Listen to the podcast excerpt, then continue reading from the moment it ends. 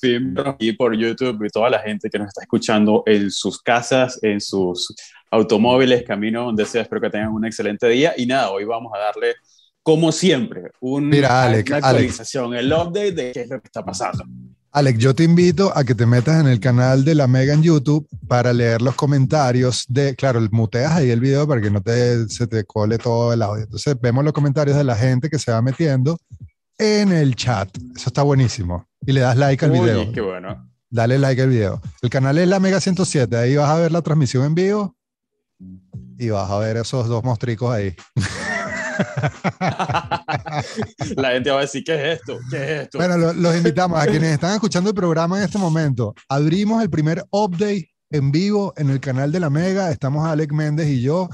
Vamos a conversar sobre Scarlett Johansson y los invitamos a que se metan en el chat para que opinen y también nos escriban qué piensan de lo que estamos hablando. Hoy vamos a hablar de Jeff Bezos, El Señor de los Anillos, Amazon, Scarlett Johansson, Disney, Kanye. Y te, te tengo una propuesta invitación, Alex. La propuesta invitación es que escuchemos por primera vez juntos el tema de Bad Bunny con Aventura y tengamos la primera reacción en vivo en YouTube. Yo estoy listo, mano. Yo estoy listo. Yo, yo, yo, yo, o sea, es, bueno escucharlo contigo porque puede ser fuerte. Además que yo no, yo no bailo bachata ni bailo nada. Entonces, bueno, vamos a ver, la canción se perrea o se menea. No sé El, bachat, el bachatón. El bachatón. El bachatón. O el, o el rechata. Creo que el bachatón está mejor. Su- Suena, suena, suena menos ofensivo porque creo que te puede dar una, mano, una manota. Alex, el- antes de comenzar, te quiero agradecer por ese, ese regalo que me enviaste la semana pasada, el Koala Caracas de Amen, increíble. O sea, no me lo, no me lo no, no me traigo a la radio porque no le cabe a la computadora, porque si no sería como el, el artículo que mi tercer brazo. Increíble, increíble. Ese es uno de los nuevos productos, mano, que estamos sacando en nuestra marca Amen. Se puede ver en mi... La manera más fácil de, ver todos los productos es en, mi cuenta de Instagram, arroba y ahí en la bio van a ver la marca que se llama Amen Black, sin la A. Y ahí hay varias cositas que estamos promocionando. Marca que, que tiene ya, vamos para el año, en noviembre, mano. Está bueno también lo que salió esta semana en, en, en arroba Alec el recap. Increíble. Felicitaciones. Es Qué buenísimo. bueno, mano. Eso es una, gracias. Eso es una pequeña resumen de todo lo que ha sucedido en la semana. Lo vamos a sacar los domingos. Así que estén muy pendientes, arroba Alec Méndez B, porque estamos dando unos toques técnicos ahí para hacer la cuenta mejor y más dinámica. ¿Con qué comenzamos el update hoy, Alec? Manu, mi tema favorito, tú sabes que yo tengo un tema favorito esto, esto, este tiempo que básicamente todo lo que está haciendo Jeff Bezos, que el pobre, ¿sabes? No, no tiene mucho dinero, está tratando de hacer un GoFundMe para poder comprarse un- un- una cosita o una casita. Entonces, bueno, eh, resulta que la noticia más relevante de, esta, de, de las últimas 24 horas es que Jeff Bezos perdió. Y eso es algo que casi nunca pierde porque los multimillonarios nunca pierden. Y si pierden es contra alguien que tiene más dinero que ellos. Y ese fue el caso de Jeff Bezos contra la NASA y contra Elon Musk. Ok, que de la semana pasada se viene hablando de eso, ¿no? Del contrato de la NASA con SpaceX, que Jeff Bezos quería meter a Blue Origin allí en medio del asunto. Le dijo casi que, le dijo, le dijo, yo te lo hago gratis. más o menos. Más o menos, para lo que no, no, no, para lo que no tiene contexto, esto es algo, o sea, se lo voy a explicar de la manera más sencilla posible. Y básicamente esto fue una especie de berrinche de Jeff Bezos, porque él de alguna manera quería estar metido en el programa Artemisa. El programa Artemisa es este programa que está desarrollando la NASA que va a llevar a los seres humanos a la Luna después de muchísimo tiempo y van a construir una, una un lanzadero, o sea, una especie de del lugar donde van a llegar los cohetes. Y eh, básicamente hace un par de, de, meses la NASA había lanzado una, una propuesta de cuáles son las, las, compañías aeroespaciales que tenían más posibilidades de, eh, de, desarrollar este proyecto Artemisa y estaba compitiendo Blue Origin, estaba compitiendo SpaceX y para ese momento SpaceX hizo una oferta más económica que la que había hecho Blue Origin de Jeff Bezos. Entonces, nada, se lo otorgaron a SpaceX y Elon Musk estaba feliz y contento, pero eh, Jeff Bezos no estaba tan contento. Entonces, hace un par de semanas él lanzó una carta abierta en varios medios de comunicación donde decía básicamente, anda, vale, ¿Cuál es el anda, vale? Yo te rebajo, casi que te lo doy gratis, te la hago por un bolibomba y por favor, déjame meterme en la Artemisa. Anda, no seas malito. Anda, vale. anda, vale. Anda, vale. O sea, le estaba hablando la, la, camisa a la gente de la NASA y la NASA no le gusta que le jalen la camisa ni que le nada. Entonces, básicamente, el día de ayer ya la NASA dijo, hey, nosotros, porque Jeff Bezos había comentado que la decisión de otorgarle este contrato multi, multi, multimillonario a SpaceX era injusta y que realmente ellos, si le hubieran dicho, era, hubieran rebajado. Básicamente la, la NASA le dijo, hey, no hemos violado la normativa, todo está en orden, así que muchas gracias por la oferta, pero no. Entonces, vamos a ver cómo reacciona Jeff Bezos a esta, claro, porque a esta decisión a fin de cuentas pareciera ser que el que tenga un contrato con la NASA tiene la mayor credibilidad en medio de esta carrera por el turismo espacial.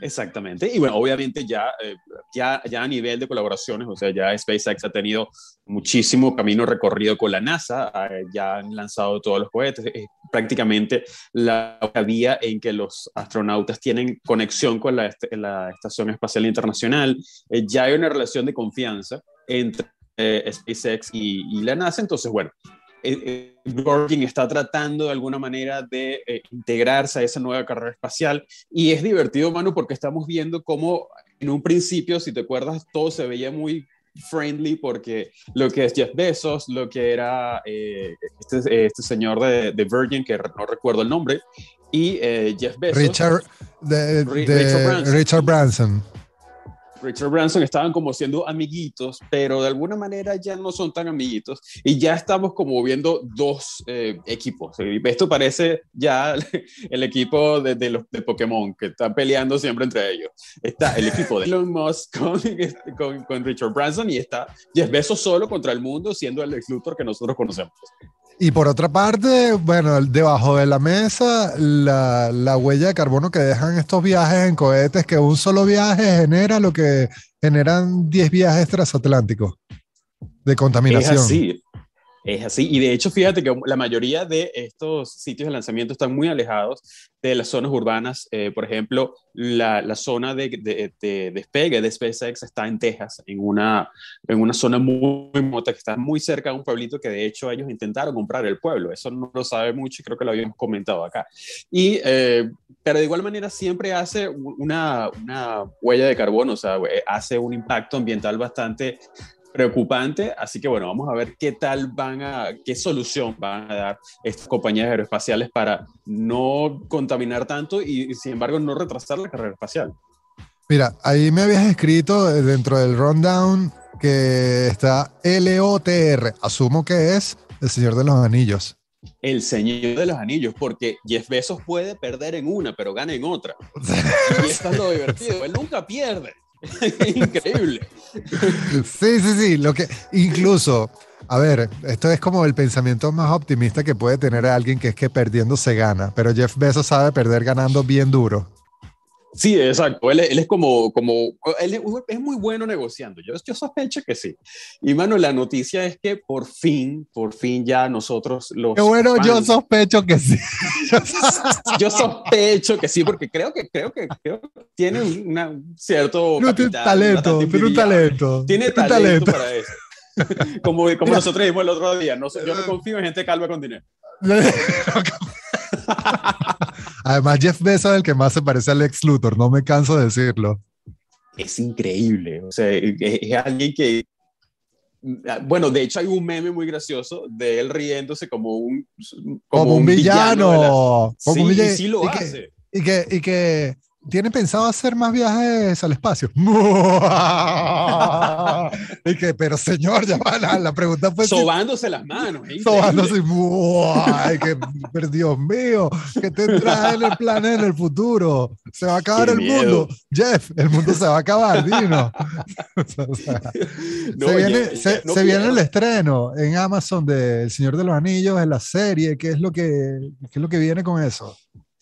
Bueno, Manu, después de muchísimo tiempo, porque cabe recordar que esto fue una, o sea, todo el inicio de este proyecto, de esta asociación entre Amazon y eh, esta obra de Tolkien tiene mucho tiempo. Vamos a, hacer una, vamos a recordar un poquito, esto se, remonta al año 2017, cuando compró los derechos del Señor de los Anillos, que lo compró con eh, la editorial HarperCollins, que es la que tiene el control de los derechos, y también los herederos de Esto es muy importante, esto es una empresa familiar.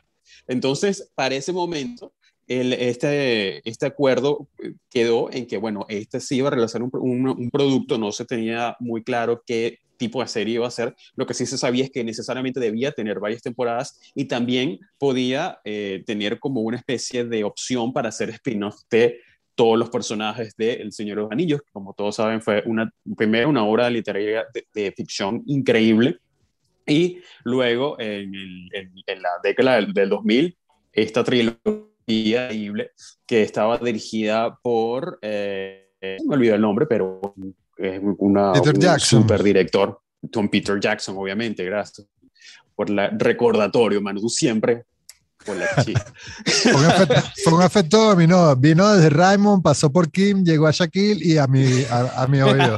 Y ahora a ti y ahora a todos los oyentes. Exacto, esto, esto, es una especie de papa caliente informativa. es una cosa hermosa. Siempre, siempre salimos de las dudas de esa manera. Y mano, lo, lo bueno de esto es que esta serie El Señor de los Anillos viene para el año que viene, creo que es para septiembre del 2023. Publicaron la primera imagen, que es una cosa hermosa de la Ciudad Blanca, que para lo que recuerden, la, la, la, trilogía es donde sucede esta batalla épica entre el bien y el mal. Y lo divertido de esto es que se viene con todo, mano, una de las series que yo espero con más ansias. Hay dos que yo particularmente estoy bastante emocionado. La primera es obviamente El Señor de los Anillos, no solo por la, el enfoque que le van a dar, sino por el, la increíble, el increíble presupuesto que tiene. Si, si mal no recuerdo, es de unos 460 eh, millones, o sea, algo, algo increíble, o sea, cada, cada episodio va a estar casi rondando los 100 millones de dólares. Esto quiere decir que va a estar, va a tener una producción increíble y la serie de The Last of Us, también basada en el videojuego, también viene, viene producida por HBO y eh, creo que va a estrenar el año que viene. Eh, iniciaron las pasiones hace un par de semanas. Hay mucha gente, entre las cuales me incluyo, que estamos emocionados porque somos fan del videojuego. Pero esta serie del Señor Anillos viene a competir, mano, directamente con el espacio. Bueno, a competir no, viene a llenar el espacio que dejó el, el, Juego de Tronos, Game of Thrones, cuando terminó y esa última esa última temporada un poco decepcionante para muchos. Entonces, bueno, ellos están tratando de captar ese público que le gusta ficción, lo medieval, la mar. Entonces, vamos a ver qué va a suceder. Increíble. Por, lo, por los momentos se sabe que el productor ejecutivo va a ser Bayona, que estuvo trabajando con The Impossible y con Jurassic World, eh, una de las, de las películas de la trilogía de la franquicia de Jurassic Park. Va a dirigir los dos primeros episodios que creo que van a ser los más importantes porque van a dar contexto de esta historia que se basa en miles de años antes de los sucesos que vimos en la primera trilogía.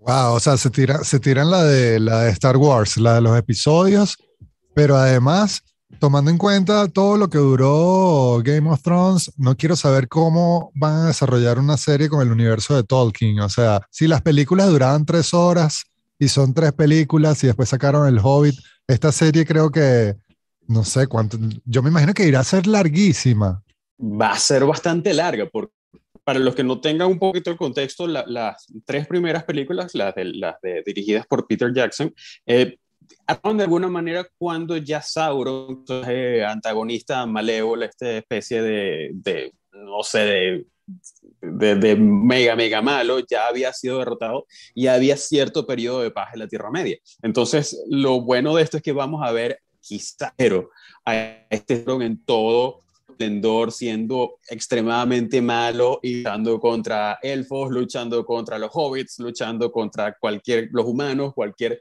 especie que viva en la, en la Tierra Media, que está llena de historias paralelas también. O sea, van a contar que si el origen del anillo, no me imagino. Claro, claro, claro, así es. Eh, esto va a ser bueno porque yo creo, no sé si eh, que, no sé si pueda suceder que Gollum, que es este personaje que parece eh, Gollum es lo más parecido motorizado mojado en temporada lluviosa en Caracas. Está, está muy Oye, vale. Un saludo a toda la comunidad motorizada de Caracas mojada. Yo, no, claro, claro, son unos guerreros, pero es verdad, Gollum siempre está bravo, está como, como, como, no sé, está bravo, ¿sí? Sobre todo, sobre todo cuando, sobre todo cuando llueve. Todos los que se meten, todos los que se meten debajo de un puente y no buscan un refugio que ha sido construido para ese momento y trancan toda la autopista tomando todo un canal, todos ellos son unos Gollum. Exacto. Y el puente del tesoro. El puente del tesoro, estás viendo. tienes razón, tienes razón, tienes razón. Todos esos motorizados que, se, que trancan la vida son unos Gollum. Pero bueno, exacto, pero bueno, pues son unos panas. no, ah, nos desviamos, no, nos desviamos. No desviamos, no desviamos. Pero la verdad, Manu, es que bueno, El Señor de los Anillos viene, eh, yo estoy súper emocionado porque todo, o sea, ya, ya obviamente la, la eh, toda la, la tendencia hacia estas, estas historias de ficción con una, un presupuesto bastante grande y que por supuesto permiten crear miles y miles de historias y que si no, que lo sepa Marvel. Sí, total. Por cierto, a la vuelta, después de publicidad, vamos a hablar de Marvel, de Disney, que están allí siendo asediados por Scarlett Johansson. Qué bueno. y vamos a tener, vamos a tener también la primera reacción ante la nueva canción de aventura y Bad Bunny y vamos a pedirles a todas las personas que nos acompañan en el canal de YouTube de la Mega para tener la primera reacción y escuchar los comentarios de la audiencia Mega allí en el chat en vivo de la transmisión en vivo en YouTube del canal de la Mega para no ser los únicos que pensemos y opinemos sobre el tema de Bad Bunny Aventura, sino también la audiencia de la radio. Bueno, desconectamos la transmisión en vivo, vamos y venimos. Publicidad.